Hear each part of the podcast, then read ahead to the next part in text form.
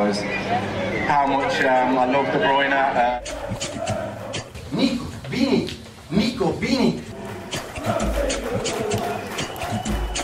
Fala aí, citizens! Sejam bem-vindos a mais um episódio do podcast do Citão, o podcast mais completo sobre o Manchester City aqui no Brasil. Eu sou Plínio Lopes e junto comigo tem o Thiago Henrique. Fala, Thiago! Fala, Plínio, tranquilo? Que jogo fácil, né? E também Felipe Arce. Fala, Arce! Fala, Plínio. Fala, Thiago. Tudo bem? Bora falar desse jogo aí. Um dia feliz. Não tem como ser um episódio feliz hoje. Um episódio feliz e fazia tempo que a gente não tinha um episódio tão feliz aqui no podcast do Citão. Um jogo fácil que o City dominou o United do começo até o final e dá para ver que é como o Arce falou no último podcast, no último episódio do podcast que a gente fez o pré-jogo, time do United muito desorganizado, a gente chegou, mandou em tudo e fez o que queria. Dava para ter saído com mais gols, com um placar mais elástico de lá. Fica com a gente.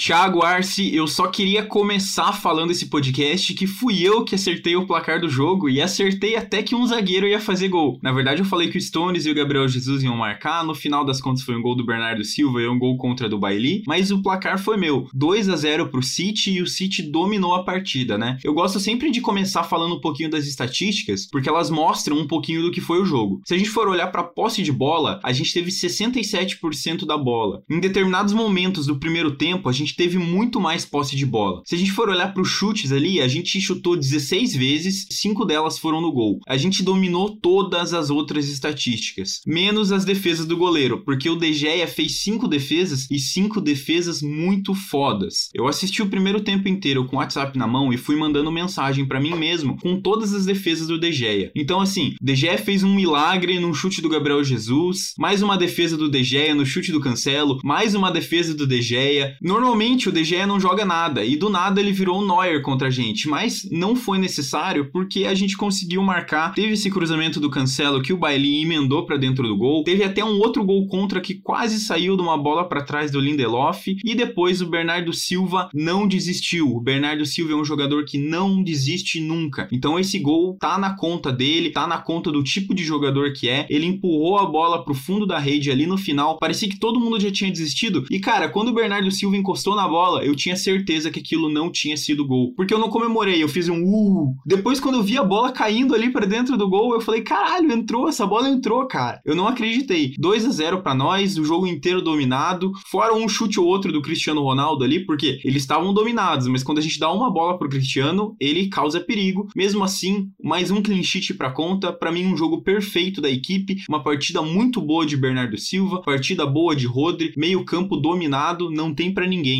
Vai City. É, esse foi um jogo que eu tava tenso. É, quando se iniciou, né, eu vi claramente que seria um jogo de posse de bola e o United totalmente retrancado. Mas logo cedo perdemos o placar, eu já soltei um pouco daquele nervosismo e, enfim, fui o restante do primeiro tempo mais tranquilo. Eu fiquei besta, eu até comecei a xingar o Arce na, na minha cabeça aqui, porque eu não acreditava que realmente o United seria tão desorganizado contra um time que morde e morde muito forte como é o City do Guardiola. É, e tudo nesse jogo deu muito certo, principalmente no primeiro tempo. A gente começou a fazer pressão logo no primeiro minuto e ela foi forte até os 25 do primeiro tempo. Depois dali que o United começou a jogar um pouquinho, né, onde teve até aquele chute meio de canela, meio de peito de pé do Ronaldo, onde o Aderson pegou. E olha, vou falar, se fosse o Rashford ali para pegar o rebote, ele com certeza faria o gol. Nossa sorte era que era o Greenwood, ele não teve um, um bom domínio a bola foi para fora. Tudo deu muito certo nesse jogo e eu destaco até uma posição é, diferente do Kevin.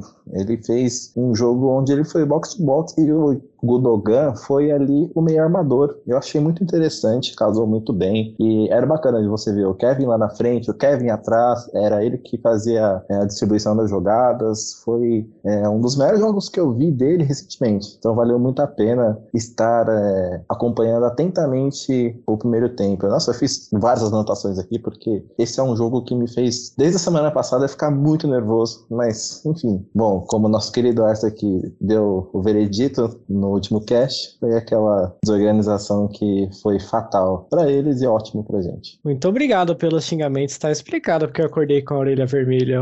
Cara, é, é aquilo que a gente falou no último cast, né? Foi um jogo realmente extremamente fácil. O United terminou o jogo com um chute no gol, que foi o chute do Cristiano Ronaldo, que a gente tinha destacado, né, os valores individuais, mas o controle de posse, a, a criação de jogadas, movimentação, a recuperação, que foi o que mais me impressionou, assim. Teve momentos do jogo que o United recuperava a bola e três segundos depois o City estava com a bola de novo. Era ridículo, né? É o chamado jogo de, de homens contra meninas, né? Porque foi realmente isso. Teve uma, uma fala do do, Roy King, não sei se vocês viram, depois do jogo. Depois do jogo não, foi no intervalo ele disse isso. Ele disse, isso está sendo pior do que a derrota para o Liverpool. É uma diferença de classe, qualidade, tomada de, de decisão, basicamente tudo. E eu acho que foi por aí mesmo. Foi realmente pior do que o jogo contra o Liverpool, porque o domínio foi tão grandioso de volume, de criação de jogada mesmo, que a gente podia ter feito 5 a 0 no primeiro tempo. Foi realmente absurdo, acho que talvez o clássico mais fácil que eu já vi na minha vida, e eu vi o 6 a 1 né? Então, é, foi esse nível. É que a gente, o segundo tempo foi bem mais administração, né? Não foi tanto para dentro, mas assim, é, enfim, a gente vai dissecar mais o jogo daqui para frente e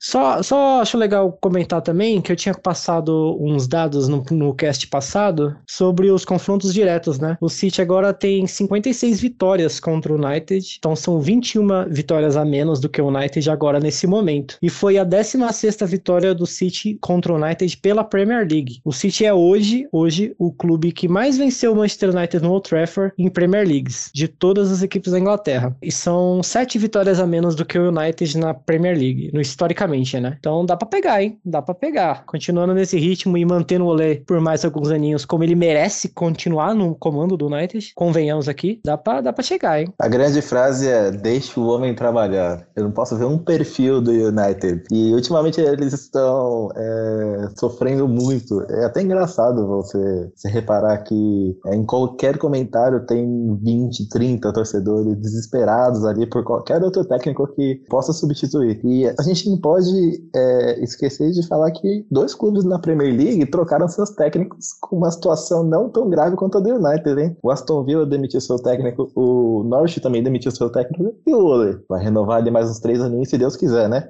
se Deus quiser, ele renova por mais do que três aninhos, né? Porque desde que ele assumiu o United, parece que nada tem dado certo e as coisas só pioraram agora. Eu queria fazer um apontamento, assim, porque muita gente falou que o Cristiano Ronaldo podia desencantar, ia marcar contra o City, porque a gente teve aquela pseudo-briga, né? Aquela pseudo-briga entre o City e o United para contratação do Ronaldo, e ele fez uma partida muito abaixo do que ele fez em outras, né? É claro que ele fica desaparecido, ele aproveita uma ou outra chance até o final do jogo, mas o Cristiano Ronaldo ficou desaparecido e ele até ficou bravo em várias partes da partida. É, aos 20 minutos do primeiro tempo ali, ele ficou puto com uma marcação do juiz e já meteu uma bica na bola para longe. Então já deu para mostrar que ele não estava muito contente ali com a pressão que o time estava sentindo. Depois ali na segunda etapa, ele perdeu a cabeça, deu um carrinho ali no De Bruyne que já estava no chão, que para mim poderia caracterizar um cartão vermelho, né? E o cartão vermelho acabou não acontecendo. Então eu acho que o Cristiano Ronaldo estava com a cabeça em outro lugar, fez uma partida péssima, assim como o resto do time do United, né? Se eu for olhar aqui nas notas, eu tô usando as notas do SofaScore, os jogadores do United tiveram notas horríveis. A defesa foi muito mal. O Bailey teve a menor nota do United, porque fez o gol contra, né? Tem outros jogadores que foram tão mal quanto. O Greenwood fez uma partida péssima, tava todo mundo xingando ele no Twitter, xingando ele no intervalo. Os outros jogadores não conseguiram ir bem. O melhor jogador foi de fato o De Gea, que conseguiu impedir outras oportunidades de gol. Como eu tô falando em gol, eu só queria falar um pouquinho do gol do Bernardo Silva. Eu tava assistindo exatamente agora o vídeo do gol do Bernardo Silva, filmado por outro ângulo aqui no Twitter do Manchester City, e dá para ver que ele não acredita que a bola caiu, porque ele bate na bola, cai de costas, depois ele olha para trás e vê que a bola entrou dele, caralho, a bola entrou, e sai correndo para comemorar, que é a foto da capa desse episódio, que é ele com os braços abertos ali, espetacular o gol. E eu queria falar, esse gol acontece por causa de João Cancelo. Se eu for colocar algumas estatísticas aqui, João Cancelo nos últimos dois jogos já tem cinco assistências. Se a gente for considerar as duas temporadas passadas, tanto da Premier League quanto da Champions League, ele só tinha chego a quatro assistências. Então, em dois jogos, ele já tem mais assistências do que os dois anos passados, o que é uma coisa incrível pro Cancelo. Queria falar outra coisa também, uma estatística aqui do City Extra, dizendo que o gol do Bernardo Silva pelo Manchester City agora, que foi assistido pelo João Cancelo, veio depois de 26 passes. É o segundo gol com o maior número de passes até chegar ao gol nessa temporada. O primeiro gol foi o gol do Rodri contra o Arsenal em agosto. Isso diz o quê? Que o Manchester City domina o meio-campo, que o Manchester City fica com a bola. Até chegar ao gol são 30 passes, são 26 passes. Então é um City que joga com a bola. Isso tem tudo a ver com o que o Pepe Guardiola falou depois do jogo, né? Ele falou que o melhor jeito de silenciar o Old Trafford é ter a bola. Se você tiver a bola, você vai ganhar o jogo. E foi isso que aconteceu. Uma partida perfeita que a gente conseguiu dominar o meio-campo. Para mim, a chave do jogo foi meio-campo, meio-campo e meio-campo. O Thiago comentou um pouquinho sobre esse papel do Kevin De Bruyne jogando box to box. Quando eu vi a escalação, eu fiquei com medo dele jogar de falso 9. Eu não gosto de ver o Kevin De Bruyne de falso 9. Então gostei muito de como ele conseguiu jogar nessa nova função, nessa função diferente, né? E como o Gundogan conseguiu fazer uma partida boa. Eu tinha criticado, tinha cornetado o Gundogan e finalmente ele apareceu e jogou bem demais. É até legal a gente é, dar uma passada aqui pela escalação para a gente relembrar e até projetar no futuro é, que esse time pode se repetir, já que foi algo bem bacana nesse jogo contra um, um rival que a gente considera forte, né? Vamos lá, então tivemos Ederson, a defesa com Walker, John Stones, Rubem Dias, João Cancelo, lá no meio de campo tivemos Rodri, De Bruyne e Gundogan, e no ataque Foden, Bernardo Silva e Gabriel Jesus. Por que, que é legal a gente falar dessa escalação? Porque foi uma surpresa a gente ter Foden ali na esquerda, já que em todos os outros jogos tivemos Grealish. E a justificativa que o Pepe é, deu no pré-jogo, que ele queria ponta esquerda com o pé esquerdo e ponta direita com o pé direito, deu excelentemente certo durante o jogo. Cara, é, foi incrível como toda bola que o Foden pegava, ele dificultava tanto pro Ambissaca, tanto pro Bailey. Inclusive, um lance do segundo tempo, o Foden, ele replicou o gol que ele fez contra o Liverpool. É, a bola deu um beijinho na trave e, bom, quando eu almoçava é, nesse fim de semana, eu acabei vendo o lance e foi exatamente igual. Então, eu creio que esses, essas oportunidades que vão surgir nos próximos jogos, elas podem é, ser mais uma cópia do que aconteceu tanto nesse jogo quanto nos passados. Gabriel Jesus ali na, na ponta direita foi interessante também. O pessoal queria o Marres nesse jogo. Ele causou bastante ali, né, com o Luke Shaw. É, no segundo tempo, o Shaw saiu por lesão, entrou o Alex Telles, que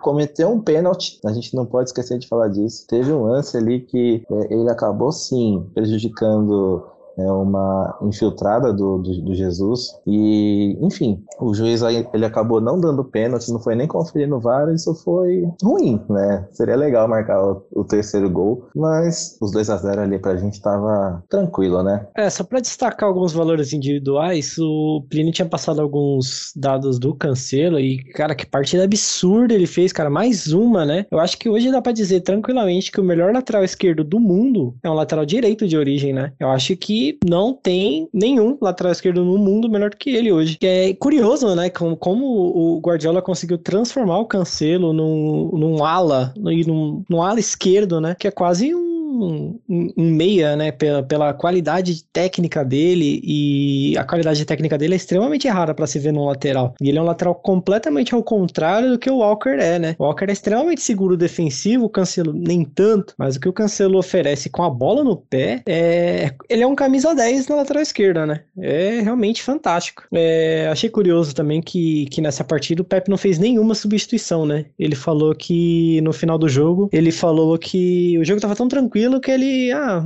hoje eu não vou fazer substituição não. E acho que foi por aí mesmo, né? Porque eu não vi completamente nenhuma diferença, assim. Ou não vi ninguém abaixo, o Ederson não trabalhou, fez só uma defesa e mais nada. Eu acho que se for falar que uma pessoa, um jogador esteve abaixo, queria que fosse só o Gabriel Jesus, né? Um pouco sumido, mas sempre bem brigador, lutador, correndo atrás da bola sempre. Sempre voluntarioso, mas com a bola no pé não ofereceu tanto perigo assim, né? Eu acho que dá pra pensar nessa escalação como a escalação ideal, vocês não acham? Porque eu, eu prefiro o time com, com pontas assim, mais agudos, né? O Jesus nem é tão agudo assim, mas o o, Foden na esquerda ele oferece algo completamente diferente do que o Grealish ali. É, eu acho que se eu fosse falar meu time ideal mesmo, garantido, eu botaria o Marrez no lugar do Jesus, porque eu acho que ele oferece um pouco mais. Mas as opções são, são, são muitas para jogar nas pontas e, e, curioso que com uma peça ou outra já, já muda bastante o panorama do jogo. E, cara, feliz, hein? Mais uma boa partida do, do, do Bernardo, fantástico, jogador super importante, que bom que ficou, que bom mesmo, gosto muito dele, um dos meus jogadores favoritos, de longe, e que bom que a gente teve uma partida boa do De Bruyne, né? Tava fazendo um tempinho já, né? Tava ficando preocupado, mas ele mostrou nessa partida como, ó, fica tranquilo, pai tá aqui, o pai de família tá aqui, como diria o, poeta Tiago Henrique, e eu acho que dá pra gente ficar um pouco mais tranquilo aí para essa data FIFA, né? Infelizmente, uma data FIFA de novo. E quem diria, né, que encontraríamos uma, uma formação tão legal assim, é, tendo vários jogadores de qualidade ali no meio. Se a gente lembrar a temporada passada, havia uma discussão, não só na passada, nas anteriores também, é, havia uma discussão como é que a gente colocaria Bernardo Silva jogando com De Bruyne e com, e com o Gundogan? E, bom, a, a lesão do, do Ferran deu essa possibilidade aí de colocar a prova num jogo bem grande. Eu gosto de alternativas. O Arts falou bastante do fio ali, ele oferece algo diferente comparado ao, ao Grealish, sim, mas é, é bom a gente ter essa, essa opção. Ontem eu queria muito que o Grealish entrasse porque ele ia tomar porrada e ele ia conseguir amarelar alguém ou até expulsar. Imagina se o Cristiano fosse um volante, com certeza ele tomaria segundo amarelo ali seria expulso, viu? Porque, olha, não é de hoje que a gente vê que as coisas não vão bem e o Cristiano deles pode. Com certeza terá algum árbitro que vai pegar no pé dele ali para expulsar, tenho certeza disso. Bom, mas falando também sobre Jesus ali na, na ponta direita, alguns preferem é, o, o Marres, só que assim como o Foden, eu acho que são opções é, bem diferentes. O Marres ele segura um pouco mais a bola, tenta um drible ali, tenta um chute, enquanto o Jesus ele incomoda mais, ele tem um drible mais direto. Então, acredito que para esse jogo é, a gente pode olhar as notas aqui. No SofaScore, Jesus teve a, a melhor nota, 6.4 4, mas é, ele incomodou muito, muito com esse estilo brasileiro dele. Acho que o Pepe foi muito feliz em não mudar ninguém.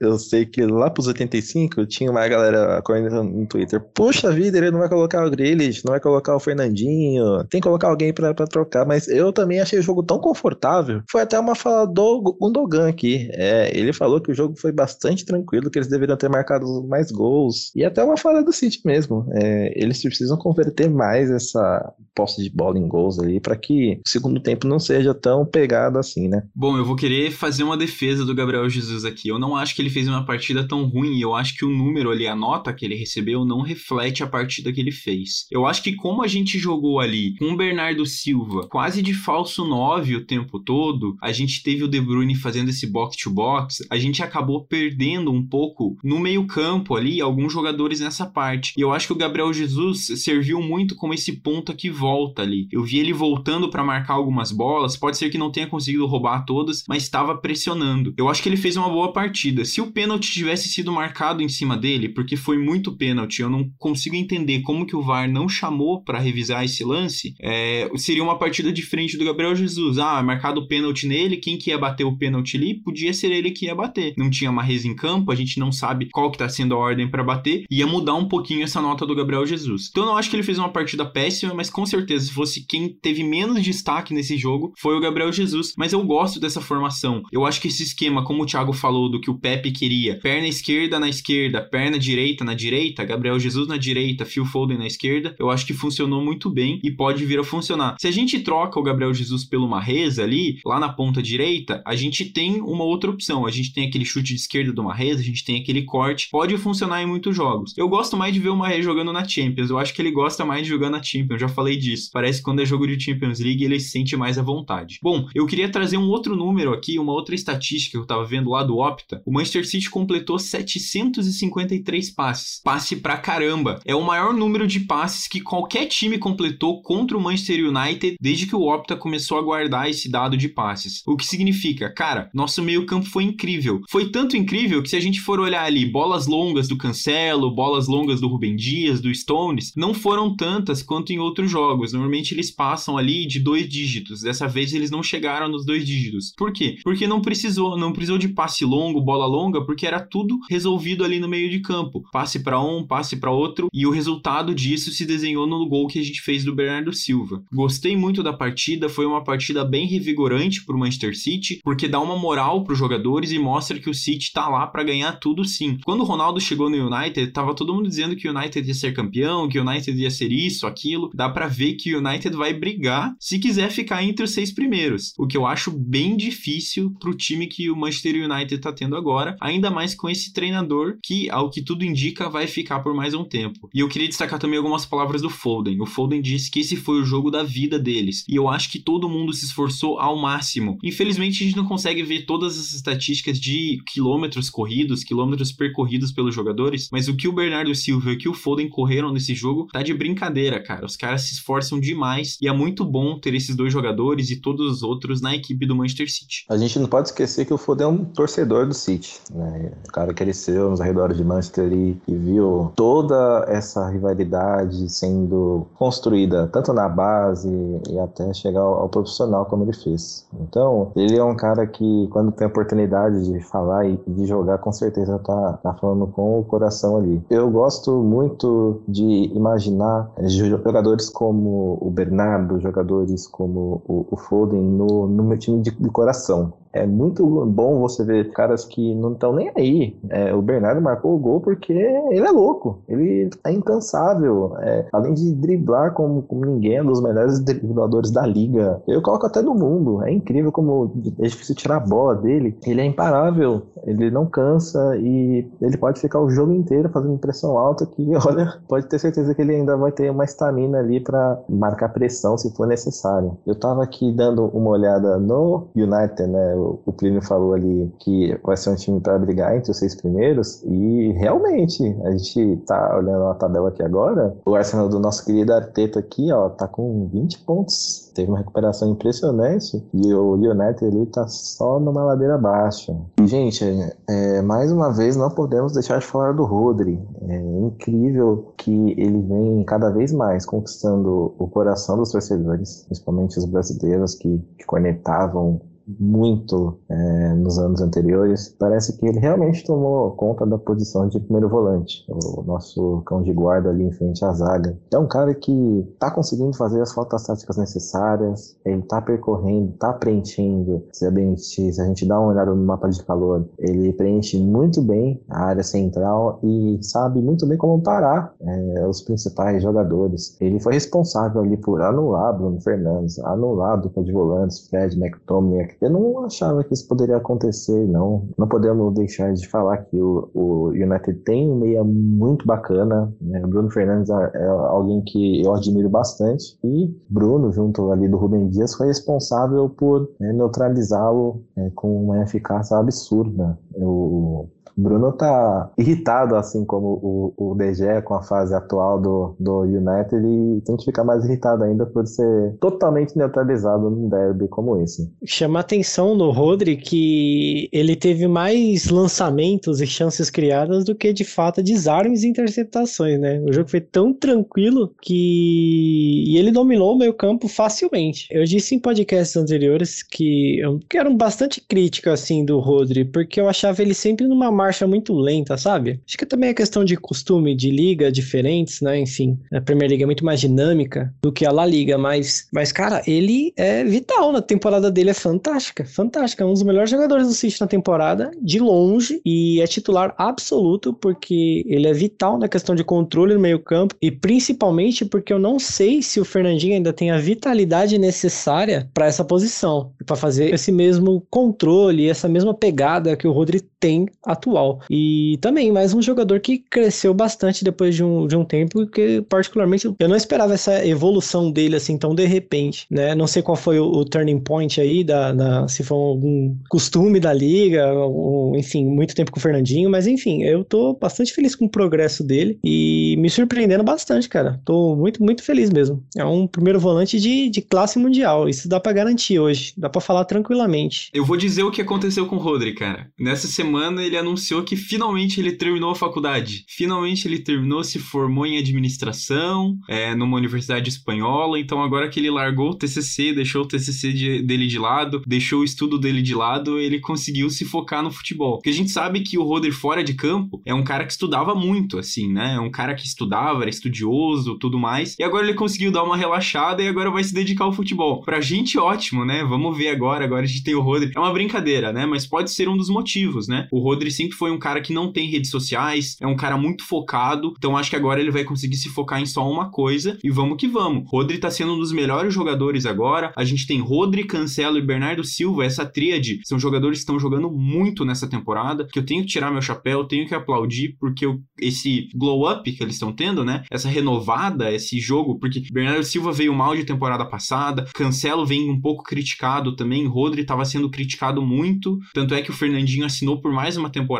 Então acho que é isso. A gente encontrou assim essa galera que domina o meio-campo ali na lateral, porque o Cancelo joga muito no meio ali também saindo da lateral. Então acho que tá tudo funcionando muito bem pro City nesse período. O Rodri é mais uma prova concreta de que a faculdade acaba com o ser humano e de que não traz benefícios profissionais. Se você ouve esse podcast com seu filho, desculpa, deixa aqui meu comentário. Pois é, eu tô em fase de TCC, eu sei bem como é que é isso. É, realmente te tira o sangue, te tira o, o prazer de viver, e eu concordo com o Pino ali. Quando acaba, olha, é só só alegria. É, a gente não pode esquecer de também falar sobre o Stones. Stones fez uma partida bem discreta, mas não discreta pro ruim, discreta pro bom. Ele é um cara que parece que é um complemento pro Rubem Dias mesmo. É, no segundo tempo ele teve uma chance ali de, de marcar, onde ele deu um giro de, de nove. Inclusive, eu acho que ele deve até ser o nosso nove ali nos treinos, né? Mas, enfim, ele acabou fazendo uma partida bastante interessante. Ele, diferente do Laporte, que é um cara que queria bastante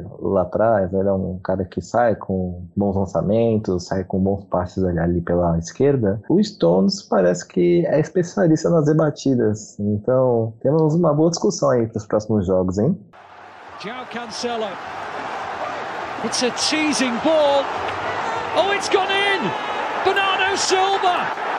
Didn't seem possible, but he somehow squeezed it in. And right on half time, at last, City have the second goal that their domination of this game has deserved.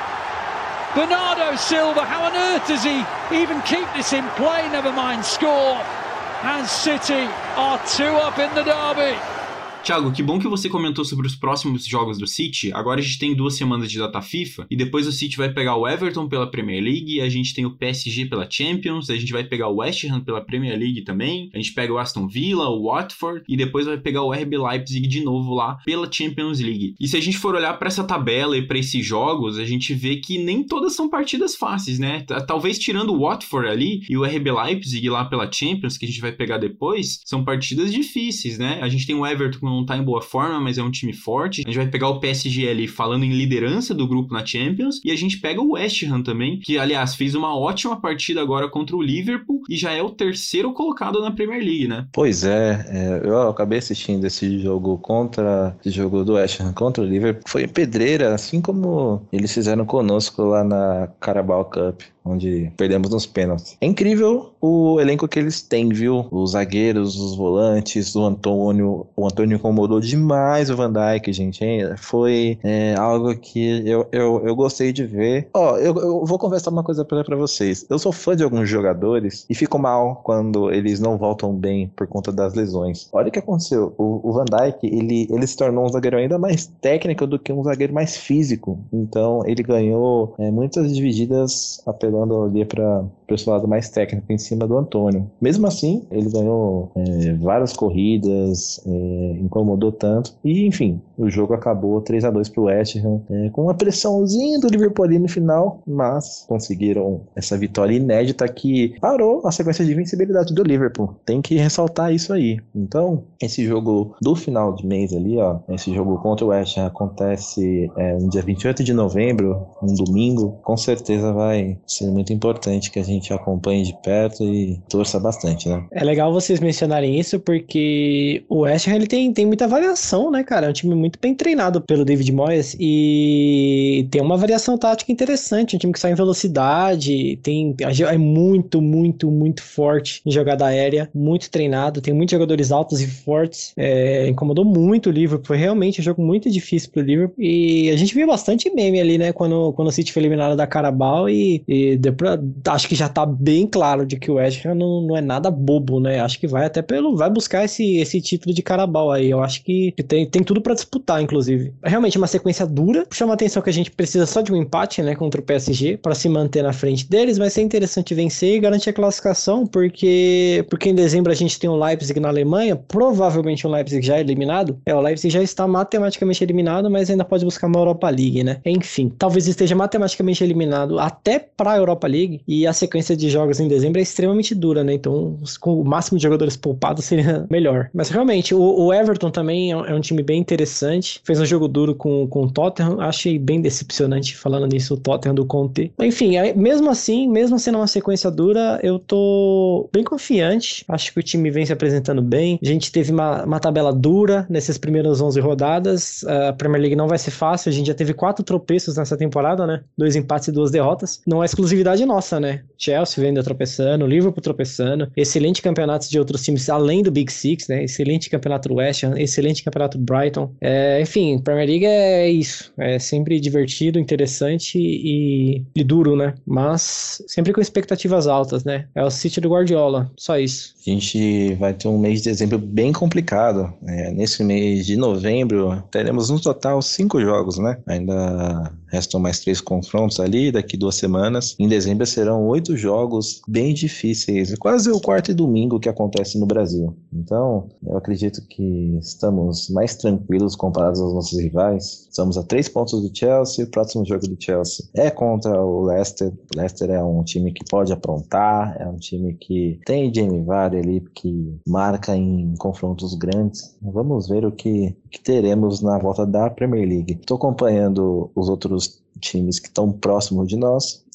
O West Ham está em terceiro lugar ali. Ele acabou colando na gente após essa vitória contra o Liverpool e enfrenta o Wolverhampton. E o Liverpool enfrenta o Arsenal do nosso Arteta. Então, eu acho que pode acontecer mais um tropeço ali dos Reds. Vamos torcer para que isso aconteça. Essa sequência de jogos de dezembro é sempre o famoso Boxing Day, né? Também é sempre primordial para a disputa do título, porque é uma sequência de jogos muito grande, é, exige muito do físico dos atletas, principalmente é, um calendário ferrado que a gente está na Europa, né? Muito por causa da, da pandemia, enfim, uma temporada colada na outra, data FIFA com três jogos, e acho que a gente tem um diferencial nisso tudo que foi já ter enfrentado as equipes do Big Six, né? Sendo quatro delas fora de casa. Então, e a gente saiu desse, dessa tabela difícil com três pontos atrás do líder. Então, a gente tem que aproveitar, né? Também, também é bom sempre relembrar que essa temporada é temporada de Copa das Nações Africanas, né? Então, o Liverpool, por exemplo, vai, vai ser bastante prejudicado, né? Vai perder Mané, vai perder Salah. O Chelsea vai perder o goleiro, o Mendy, né? Vai perder, acho que o Ziyech, o Ziyech também, marroquino. Enfim, o City vai acabar perdendo Marrez, mas mas ainda temos bastante opções, né, para jogar ali. E é diferente do, do Liverpool, por exemplo, quando você perde um, um Salah, que é hoje talvez o melhor jogador do mundo, e você perde o Mané, você tem que abdicar provavelmente do seu sistema de jogo habitual, né, porque não tem jogadores com essa característica no elenco do Liverpool. Talvez iria de Origi, enfim,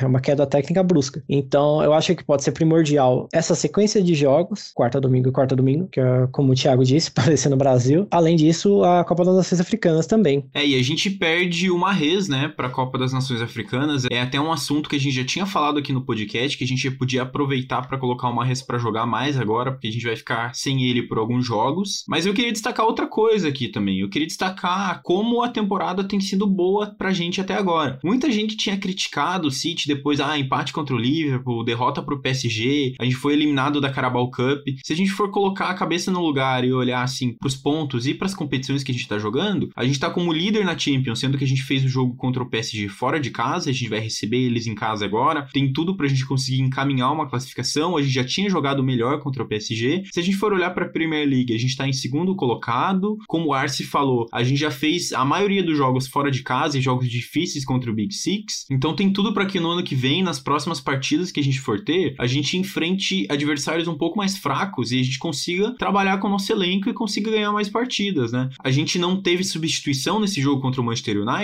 mas a gente tem jogadores do banco que podem aparecer e podiam aparecer. É, vocês falaram que não queriam, eu também achei que não precisou mudar nesse jogo contra o United. Mas eu gostaria de ver o Palmer jogando mais, né? Sempre tô torcendo por ele. É, então eu acho que a gente vai ter a oportunidade nesses próximos jogos, seja os de novembro ainda, ou seja os de dezembro, pra gente rodar o elenco e é uma coisa que a gente vai precisar bastante. Então a gente vai ver o Manchester City jogando bem diferente agora em dezembro. É, temos uma sequência de jogos é, mais tranquila ali em dezembro, só que em janeiro, quando perderemos Marrês para a Copa Africana de Nações, teremos dois jogos bem complicados. Bom, vou falar a sequência de jogos desde dezembro para que o pessoal fique ligado. Primeiro de dezembro, enfrentamos o Aston Villa fora de casa. 4 de dezembro, enfrentamos o Watford fora de casa. No dia 11 de dezembro, enfrentamos o Overhampton em casa, assim como no dia 14 de dezembro, o Leeds. Aí vamos enfrentar o Newcastle fora de casa no dia 19 de dezembro. Depois do Natal, dia 26, enfrentamos o Leicester. E não é a primeira vez que enfrentamos o Leicester no dia 26, se eu não tô com a memória falha aqui. E no dia 29, enfrentamos o Brentford fora de casa. Vocês podem ver que é uma sequência até que mais tranquila, se formos comparar com a tabela dos nossos rivais ali. Só que em janeiro, logo no dia 1 de janeiro, enfrentamos o Arteta e seus Coringas. Eu confesso que no começo da temporada eu falava que era creche do Arteta, só que tem que respeitar, né? Os caras estão em quinto agora.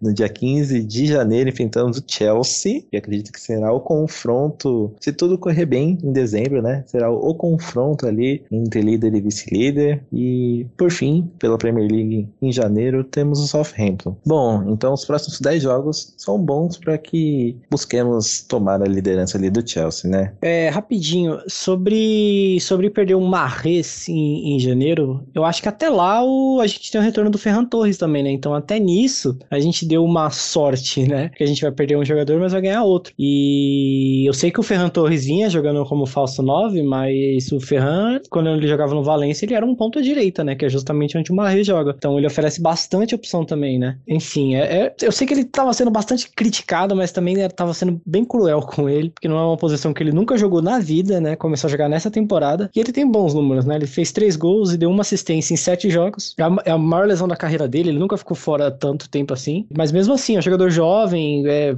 segunda temporada ainda, ainda tem muito a crescer. A gente, a gente é, já viu jogadores como, por exemplo, o Rodri, né? Cresceu bastante, Cancelo, enfim, os jogadores demoram para render um pouco mais. Mas acho que o Ferran Torres pode, pode ser bastante importante nessa perda do desse período de perda do Marres. É bom a gente lembrar isso também. Olha, eu não sei se o Ferran é um ponto tão interessante ali para ficar no, no, lugar do Marres nesse período. Eu tenho alguns jogos na memória dele atuando pelas pontas e não foi tão interessante assim assim. O Ferran, se analisarmos, ele é um caso interessante que ele não, não aparenta ser um cara tão rápido assim. O Ferran, ele tem 1,84. Desde que ele jogava no Valência, eu perguntava para alguns amigos que acompanhavam a liga o que seria o Ferran Torres. E muitos disseram que ele é um cara que dribla bastante, que jogava na ponta direita, só que vez ou outra jogava na esquerda. Mas eu não senti o impacto é, na, na sua presença nas aulas. Eu acho que ele não é tão rápido, ele não tem uma presença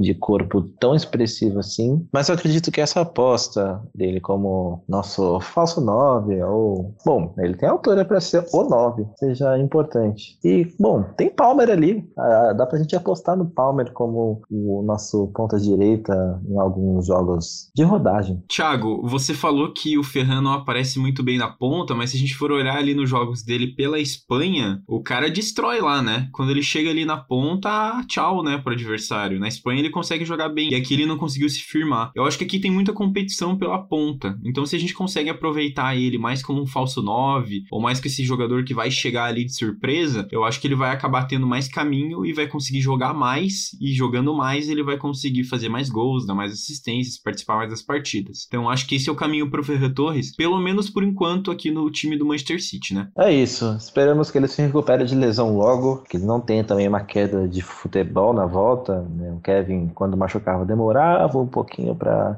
voltar. Tomara que nos meados de dezembro ou propriamente em janeiro ele esteja totalmente zero. É isso. É, por mais que o, que o Ferran não seja, sei lá, um ponta tão agudo quanto o Marrez, o importante é que ele tem número, isso não dá para negar, ele tem número, principalmente na seleção, né, como o Plínio falou, mas o mais importante é que ele oferece opções. E quando você perde um jogador tão importante, tecnicamente e taticamente como o Marrez, o importante é você ter opções, né? Então a volta do Ferran vai ser importante, assim como vai ser importante até pro Palmer também, como você citou. Pode ser que ele ganhe mais alguns minutos. E, bom, vai ser interessante pro crescimento dele, pro desenvolvimento. É bom lembrar que o Ferran também é muito novo, né? Tem 21 anos, é muito novinho. E, bom, o, o City tem um histórico de, de jogadores demorarem para engrenar, mas eu tenho, eu tenho boa expectativa com o Ferran, cara. Ele, ele tem muito para crescer ainda, muito para desenvolver. Enfim, vamos aguardar. Eu acho que ele vai ter chances e vai ter que aproveitar também. Ferran Torres foi uma barganha, gente.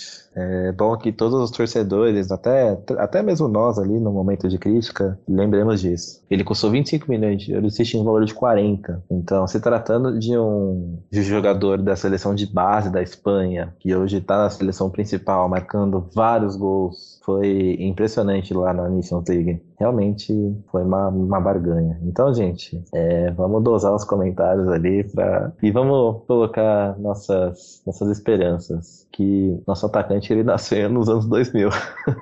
Bom, Thiago, você falou um pouquinho do Ferran Torres, da lesão dele. Espero que ele volte logo e espero que a gente não perca mais ninguém, né? Porque a gente tem duas semaninhas de data FIFA, duas semanas sem o Manchester City, sem ficar triste ou sem ficar feliz, muito feliz agora como foi o jogo do United. E é por aqui que a gente vai encerrando o nosso podcast com um pensamento positivo para essa data FIFA.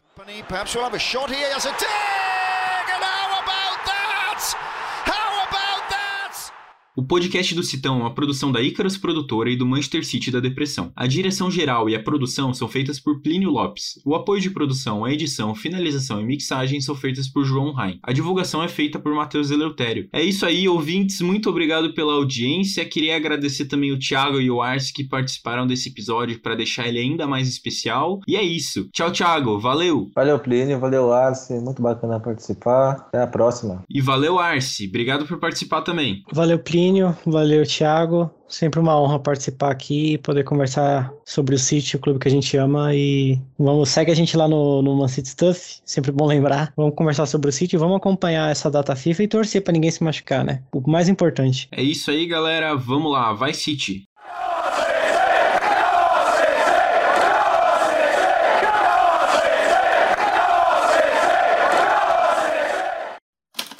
Este podcast foi editado por Icarus Produtora, soluções em audiovisual.